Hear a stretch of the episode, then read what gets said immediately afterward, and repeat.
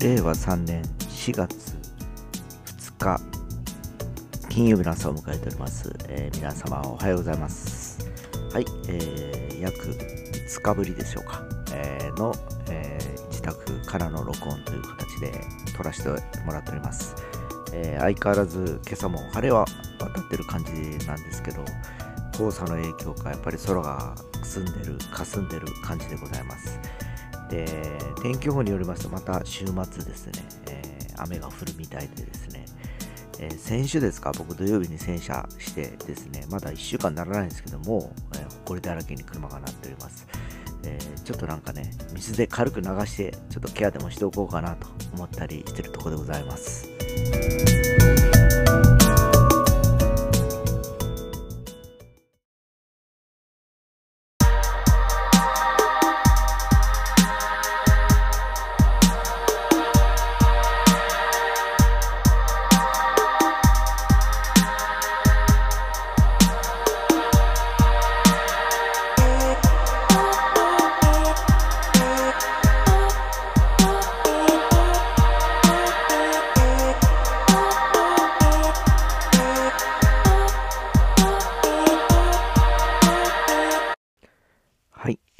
新年度が始まり、えー今日で2日目となりますけど、昨夜ですかね、えー一部のエリアにまん延防止等重点措置というのが、えー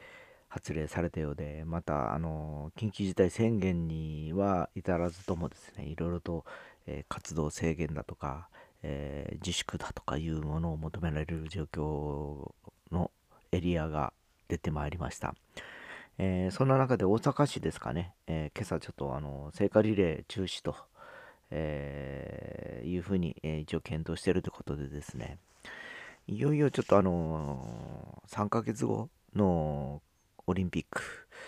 え実際実現できるのかなという気がしております。え少し前に僕はちょっと言ったと思うんですけど、やっぱり、あのやるなら徹底して、あのちゃんとした形でやった方がいいと思いますし、もし僕が参加する立場だとしても、やっぱり中途半端な大会に出てですね、えー優勝したりだとしてもですね、なんかやっぱり心残りだったりするような気がするんですね。やっぱりアスリートなんか今まで自分で、えーかなりは追い詰めていって、えーそうやった、あのスキルをずっと磨いてきてると思うんでですね、やっぱガチンコの勝負で勝ってこそのやっぱ喜びではないかなっていう気がするんですけど、えーある国の代表は来ないとかですね、強豪の選手は来ないとかですね、いう中で、勝ったところで、なんか、結果的には勝ちっていうことで、歴史的に名前を残すことはできるかと思うんですけど、えー後々でもあの時この人がいなかったから勝てたんだよねだとかですね、えーこういう環境だったからこの人が勝てたんだよねっていうふうに言われたくないなという気がします。ただ、でも、それでもなぜ、えー開催をしようというふうに、えーまあ、推し進めているのかというと、やっぱり一方では、えこれまで4年間にわたり準備を進めてきてたわけなんですね、日本もですね。で、各国の、えやっぱりあの方々ともこう釣り合わせをしたりだとか、えまあ、それに向けて参加を選ばれた選手たちはずっと目標を掲げてここまでずっと練習を積み重ねてきたっていうのもあるんでしょうけど、えーたださっきも言ったように、えーそれだけ努力してきた選手たちがじゃああのとりあえず開催されるオリンピックという名のもとにですね、えーまあ、えー出ることは名誉だと思うんですけどそれで勝ち得た勝利が、えー本当に誇れるのかなという気がしております。えーまあそれと同時にやっぱりまだまだですねワクチンが行き届いてない国もやっぱりあってですね日本ですら今月から高齢者の、えーワクチンの接種開始という話ではあるんですけどまだ依然としてうちのおふくろのところにはそういう案内も来ておりません、えーし、えーそんなあのね感じで、えー本当に7月までに、えーまあ、あの外国からの観客が制限するという話をしたかと思うんですけど次に言われるのはワクチンを打ったか打ってないかで制限されるとかそういう話なのかなっていう感じもしております。えーまあそうなるといよいよ例えば、えー、遠方から来る、えー、遠方出身の例えばアスリートの選手たちだとかですね、えそのエリアはまだ、えワクチンが行き届いてないので親御さんも見に来れないとかねいう環境下の中で、え自分で、まあ、競技に挑むと。言った場合僕ならそんなにモチベーション上がらないなっていう気もしますしですね。そんな感じだったらもう出なくてもいいかなというふうにすら思って、次の、あの、4年後の目標に向けてですね、リセットして、えー、まあ、今回出るぐらいなあれば、えー、あと年齢との戦いもあるんでしょうけどね、え、まあ、もう少し、えー、時間、満を持して出たいなという感じもしてたりします。まあ本当あのね、なかなかこう収束していかないコロナウイルスえー、むしろ、えー、都市部では拡大傾向にまた、えー、戻りつつある中でですね、うん、ちょっと今日はですね、そういうあのまた、なんかね、新しいそのなんとか条例とか法とか出て、結局さっきのまん延なんとかっていうのも、飲食店とかで、その、従わなければ20万の罰金とかいうふうに言われてんですね。そのルールに。で、保証もクソもないのに従わんかったら罰金ってどういうことなんていうふうに、ちょっと個人的に思っちゃうんですね。えー、ちゃんとこう守っていただいた方にはきっちりこうやって保証しますとかいうのが、あのー、セットじゃないかなと思うんですよ。っていうのはやっぱりみんな、あの、したくてした、あの、それ守ってないわけじゃなくて、生きるために、やっぱり生活するためにお店を出したりだとか、えー、もうお客様に来てもらうために、えー、そうしないと日税稼げないから、サラリーマンだとか公務員とか違うからですね。えー、そういった方々が、え、まあ、あの、ある意味、経済の下支えをしてると僕は思ってるんですけど、そういう人たちを制限してしまうとですね、お店がじゃあダメになるとか言うだけではなく、実はそこに納めてる業者だとか、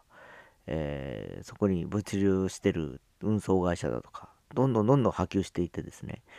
じゃあその関連する会社員とかも、そのうち本当会社が倒産したりすることもあり得るわけなんですね。で、そんな状況の中で、えー、きっちり末端を救わないっていう、このね、えー、施策っていかがなものかなってちょっと思ったりしております。えー、まあ、あのね、えー、実際あのサラリーマンだとか公務員の方は、まあ、あのー、すぐあの火が回ってくるわけじゃないとは思っておりますが、多分ですね、もうそこまで火が見えた時には、時すでに遅しだと思って僕は思いましてですね、えー、その場合はもう、えー、クビになるか会社が倒産するかというぐらいのレベルではないかなという気がしております。えそれぐらい現実はですね、かなりあのね、えもう厳しい状況になっていることもあってですね、えー、それでも20万を取るかっていうのがちょっと僕は消せなくてですね、100万ぐらいじゃあ、あの、保証金出せって言いたくなりますよね。じゃないと、えー、20万罰金払ってでもするところはいるかもしれないですよ、もしかしたら。それ以上稼げるっていうふうに踏んだところはですね。じゃないと生きていけないからですね。だからちょっとそういう意味ではですね、なんか本当あの、後手後手に回ってる、まあ、この我が国のね、施策にちょっとうんざりしてる感じではあります。もうアメリカなんかほら、ロックダウンバンバンバンバンした上でですね、えー、もう、えー、僕ら50代の世代は今週ぐらいからもうワクチン打てるとこまで来てるわけなんですね。いかに早く、えー、そのリアクションを取っていったところが、やっぱり、え次にリスタートを切れてるかっていうのがもう、顕著にわかるわけなんですよ。でも結局、え止めたり、緩めたり、止めたり、緩めたりっていうことをやってる最中で結局時間ばっかりかかってるこのやり方。えー、確かに一時的にお金はかかるかもしれないですね。保証したりなんたりしてですね。ただ半年ぐらいロックダウンしてるとかいうふうな、あの、ところに関しては、えー、で、に復興する、えリスタートが早いんでですね。えそこでまたあの我が国はですね、そういった国に対して遅れを取っていくわけなんですよ。そんなことじゃ、このあのそのこの国の未来はちょっと、どうなんだろうなってちょっと思ったりしておりましてですね。えー、それこそ今、あの学さんの、えー、関係でいろんな学校で、えー、入学式だとか卒業式の子供たちを見てるとですね、えまあ本当、この国の将来っていうのはですね、この子たちにかかってるんだろうけど、今こんなことやってる状況ではですね、えー、夢を見せられることもできないだろうし、その子たちが、えー、苦労することはもう逆に目に見えてるような気がします。えー、だからここはね、ちょっとね、いろいろとあの、お国の偉い方々にですね、もう2ヶ月ぐらい止めてもらっても構わないと思うんですけども、きっちりあのオリンピック本気でやるんやったらもう2ヶ月ぐらい止めてからスタートとかね、いう風にしてもらう方がまん延措置とかそんなのもどうでもよくてですね、もう一気に止めて保証だけして2ヶ月後にリスタートとかいう形に持っていってほしいなと思ったりしております。